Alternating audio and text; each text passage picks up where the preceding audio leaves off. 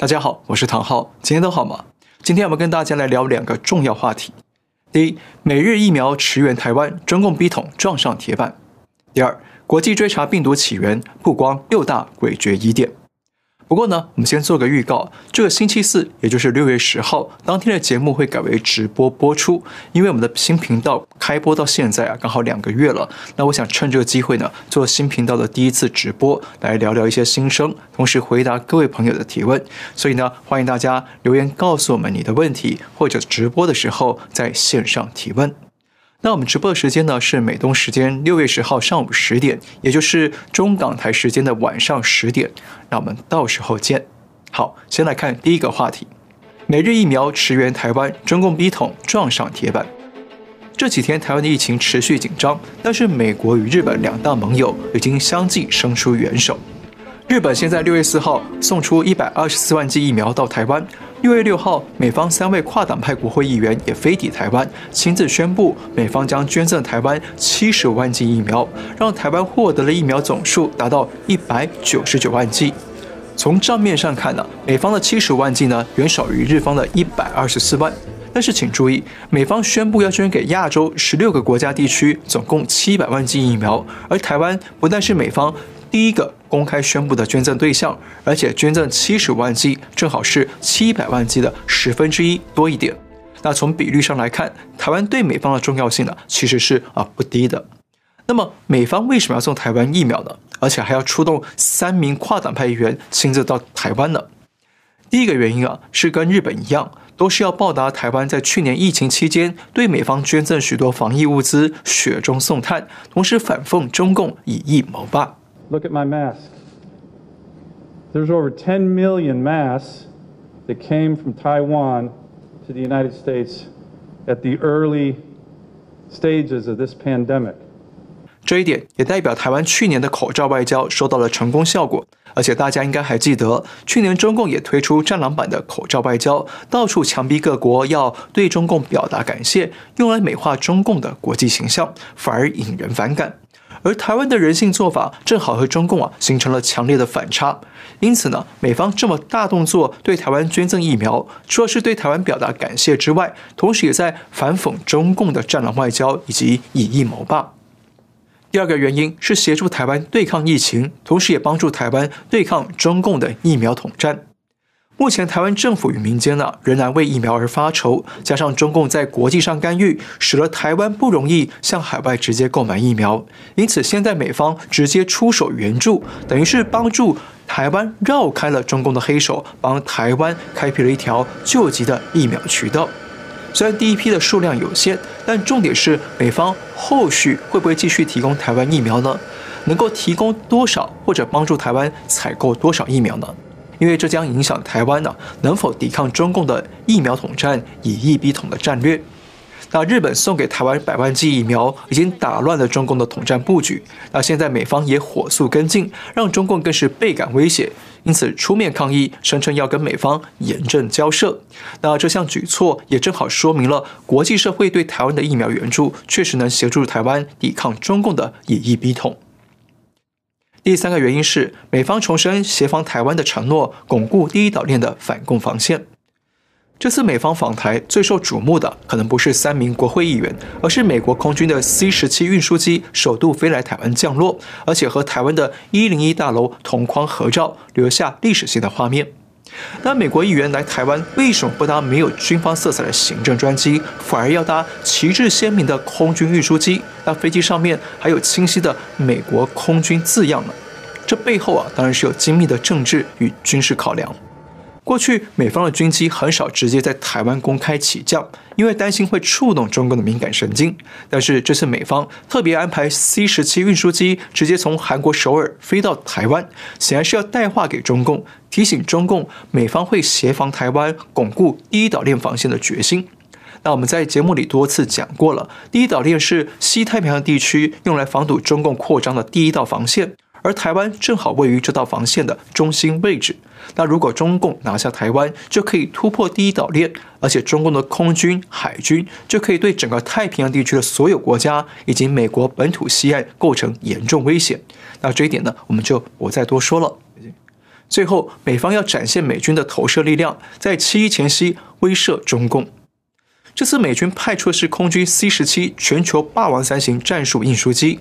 那这架运输机不但速度快，可以在五到七个小时之内把大批兵力与装备从夏威夷运到台湾，而且它需要起飞跑道相当短，只要九百一十四公尺就可以起飞。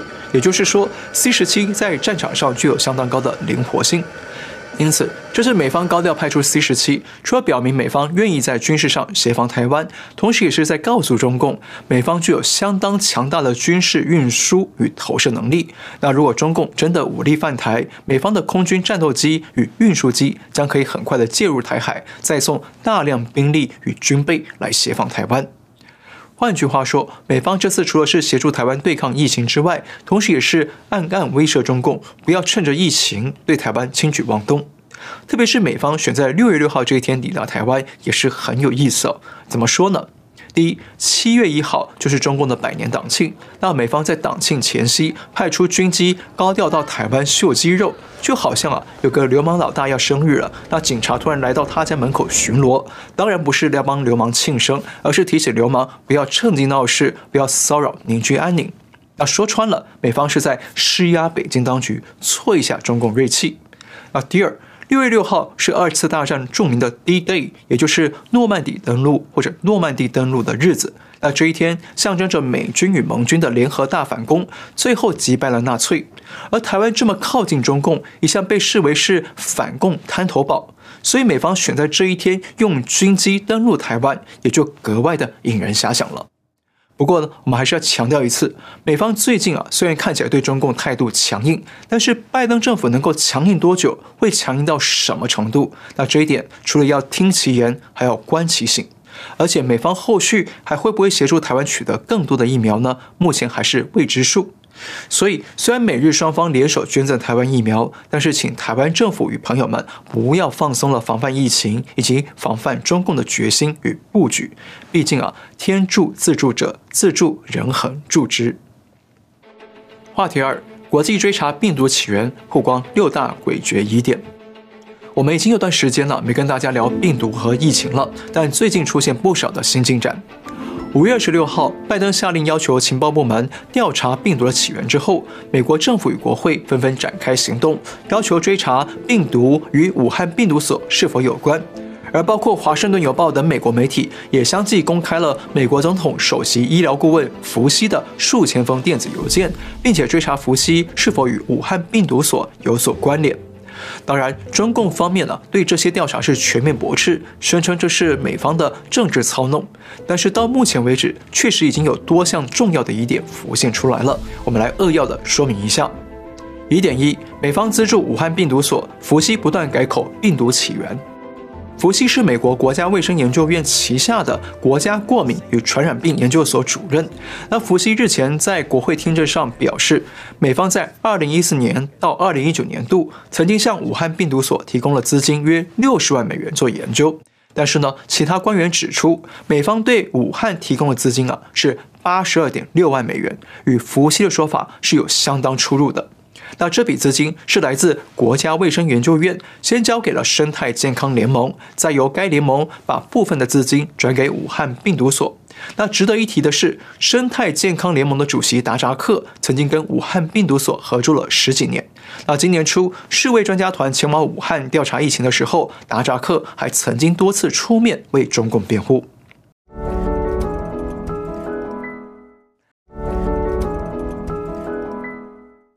好，那武汉病毒所拿了美方的资金做什么研究呢？是一种叫做功能增益的研究。用大白话来说，就是研究怎么样可以增强病毒的威力，让病毒可以增强传染力或者致病力。也就是说，研究怎么样让病毒可以扩大传染，增强杀伤力。听起来不是好事，对不对？不过呢，福西本人承认了，他们有资助武汉病毒所，但是否认资金是拿来做功能增益研究。毕竟啊，美方拿钱给中共做研究，研究怎么样让病毒扩大杀伤力，这听起来啊太有争议了，等于是帮助敌人研发武器来害自己一样。不过呢，美国国家卫生研究院院长柯林斯却坦白说，他们有资助武汉病毒所，但是没有办法控制武汉所会怎么样运用这笔钱。言外之意呢，国家卫生研究院院长似乎间接承认了武汉病毒所有可能拿美方的钱去研究如何扩大病毒杀伤力。那这样听起来啊，福西的说法显然是站不住脚的，不断的被自己人打脸，也被批评他对国会说谎。不过呢，福西本人对于病毒起源的说法也是不断的摇摆变动。像福西在去年曾经公开否认病毒是实验室外泄的说法，他认为病毒是来自自然界的动物。但是在今年五月初，福西改口向媒体表示，他不相信病毒是来自自然界。那这项说法立刻引发热议，认为福西是在暗示病毒是中共制造的。那过两天，中共党媒《环球时报》呃，《环球时报》公开批评福西的说法是背叛了科学，背叛了中国科学家。那接着六月三号，福西再改口，他向媒体表示，他仍然相信最有可能的起源是从动物物种传给人类，但是呢，他对实验室外界说持开放态度。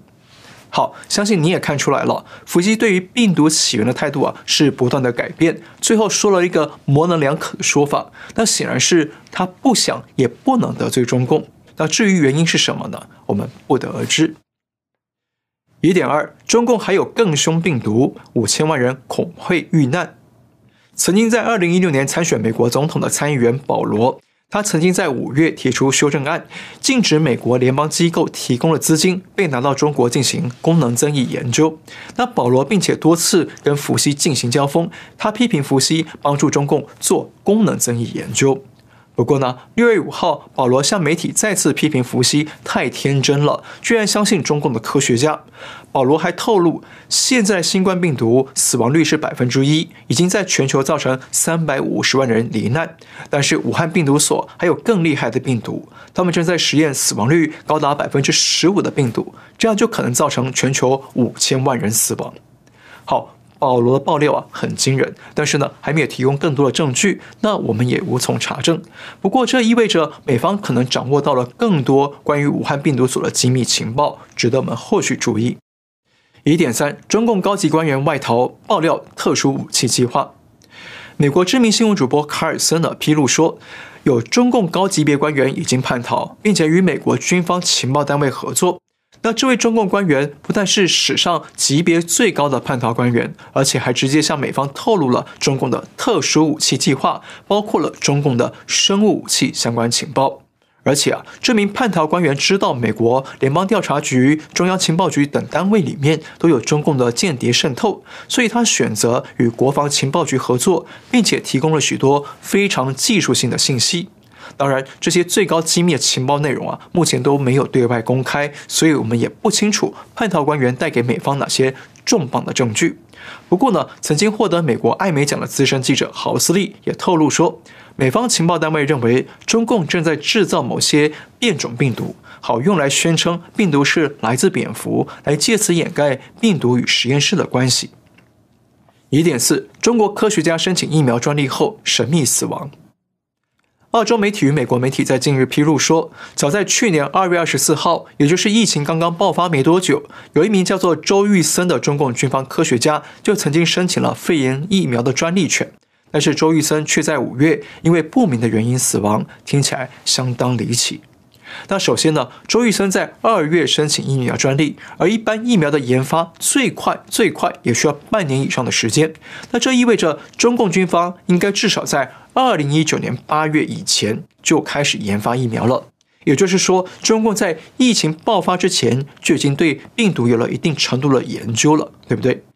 而且，根据中共党媒公布的一张疫苗照片显示，疫苗上面清清楚楚写着制造日期是二零二零年二月二十六号，刚好是周玉森申请专利后两天。那这一点也印证了中共很可能在疫情爆发之前就已经掌握了病毒，而且还有一定的深入研究，所以才能够这么快的研发疫苗。另外，周玉森是曾经多次获得奖项的中共军方科学家，还提出了疫苗专利申请，按理说是有一定的地位的。但是他过世消息却看不到党媒与军方媒体的报道与哀悼，只是后来有媒体在报道里提到他已故，没有多做说明。那这一点是相当的诡异，也不禁让人怀疑周玉森的过世啊是否不单纯呢？疑点五，蓬佩奥爆料，国务院有人阻挡调查。美国前国务卿蓬佩奥从卸任之前就不断表示，不能排除病毒是从中共实验室外泄。那日前他还公开强调，一切证据都显示病毒是从武汉病毒所外泄，中共欠世界一个答案。在六月六号，蓬佩奥在媒体受访时透露说，当初国务院内部在调查病毒是否从武汉实验室外泄的时候，就有某些人在阻挡调查。他透露说，内部有一群人认为不值得去重视实验室外泄论，即便是《纽约时报》、《华盛顿邮报》都不应该去质疑这一点。蓬佩奥说，当我们提到实验室，他们就对我们嗤之以鼻，他们不想惹麻烦。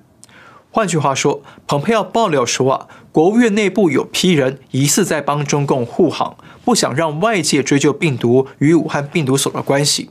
那蓬佩奥虽然是国务卿，但是也无法动摇这帮人。那巧的是，CNN 在五月底也曾经报道披露说，蓬佩奥启动的国务院调查病毒起源小组，在拜登上任之后还一度持续运作，但不久就被国务院高层下令解散。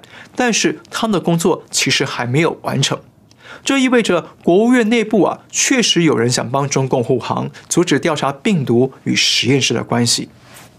疑点六：印度神童再预言中共没有说真话。曾经预言疫情爆发的印度神童阿南德，前几天呢又发布了新的预言。他说了几个重点哦。第一，英国与以色列现在看起来似乎疫情稳定，但是到六月二十号就会发生变化。第二，非洲小国塞舌尔也叫塞西尔与南美洲的智利，虽然都有大量人口接种疫苗，但目前疫情依然严重。这显示疫苗对于变种病毒的效力似乎令人存疑。那我要补充一点。智利与塞舌尔的疫苗主要都是来自中国，智利使用的主要是中国的科兴疫苗，那塞舌尔主要是使用国药疫苗，但现在都受到广泛的质疑。阿南德讲的第三个重点是，中共并没有向外界透露所有事情，还在隐瞒疫情的真相，所以不应该认为现在的中国是安全的。好，阿兰德说的预言会不会发生呢？我们很快就会在六月二十号知道答案。不过最重要的是，他也讲到了中共掩盖疫情，那现在的中国并不安全。那这一点也正好符合我们过去多次强调的，中国疫情一直没有断，只是被掩盖。像最近广东的广州、深圳等地连续爆发疫情，而且还在持续扩散，那这一点说明了目前中国并不是那么安全。而且这些都还只是被党媒准许报道出来的案例，是官方愿意承认的。至于其他省份是不是还有疫情，我相信是肯定有的，只是官方愿不愿意公开而已。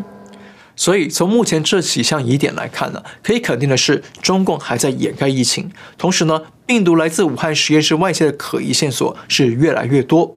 但是至于病毒到底是不是人工制造的，还是病毒来自自然界，但结果却从实验室外泄出去呢？这一点目前还没有定论，还有待进一步调查。我们也一起继续往下看。好，今天先聊到这里。如果你喜欢我们的节目，请记得订阅、留言、按赞，也请介绍给更多的朋友们知道。感谢您收看，我们下次再会。